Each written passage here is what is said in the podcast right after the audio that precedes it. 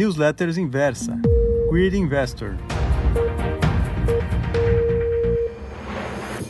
Olá, leitor inversa, tudo bem? Aqui é o Walter falando.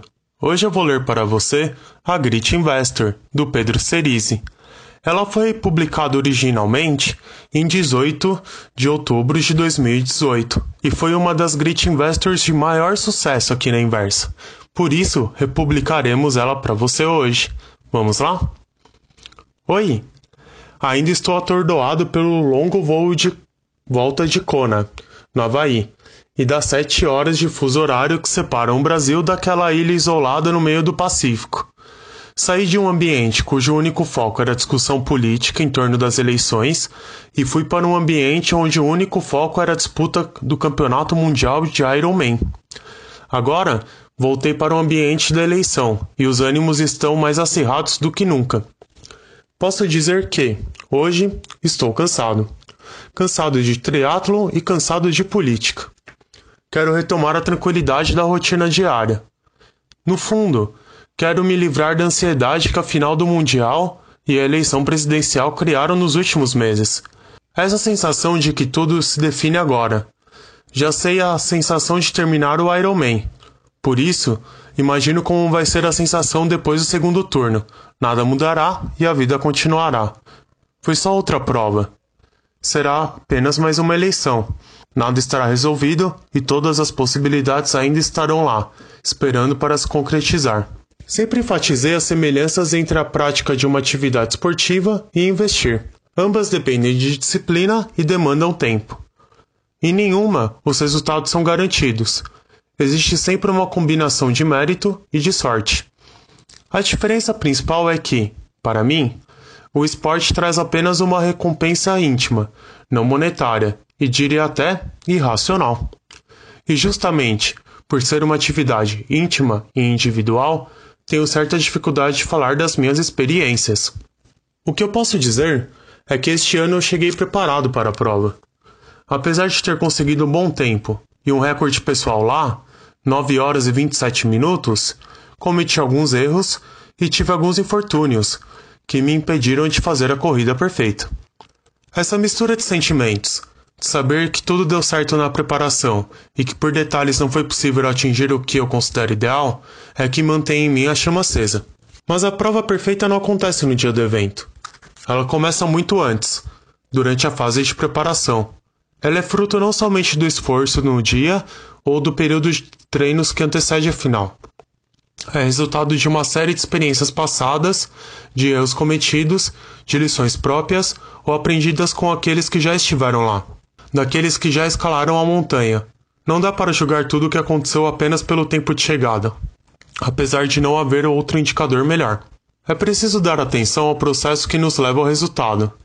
É preciso aprender com a experiência, ser brutalmente sincero para assumir a responsabilidade pelos erros e humilde o suficiente para aceitar que ainda existe muita coisa que não sabemos e não controlamos. Eu mantenho um diário eletrônico detalhado de todos os meus treinos, por ano, pratico em média 880 horas.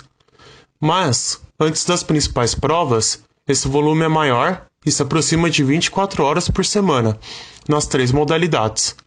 Para esse ano, em média, em cada uma das últimas sete semanas, eu nadei 18 km, pedalei 420 km e corri 80 km. Não fiquei doente, não tive lesões e não furei um pneu sequer. Tudo deu certo. Além disso, estava gerindo o fundo em um período extremamente delicado e falando diariamente com os participantes do projeto 1 mais 100, em uma experiência nova para mim. O fundo performou bem e eu acho que o projeto atingiu a maioria dos objetivos propostos.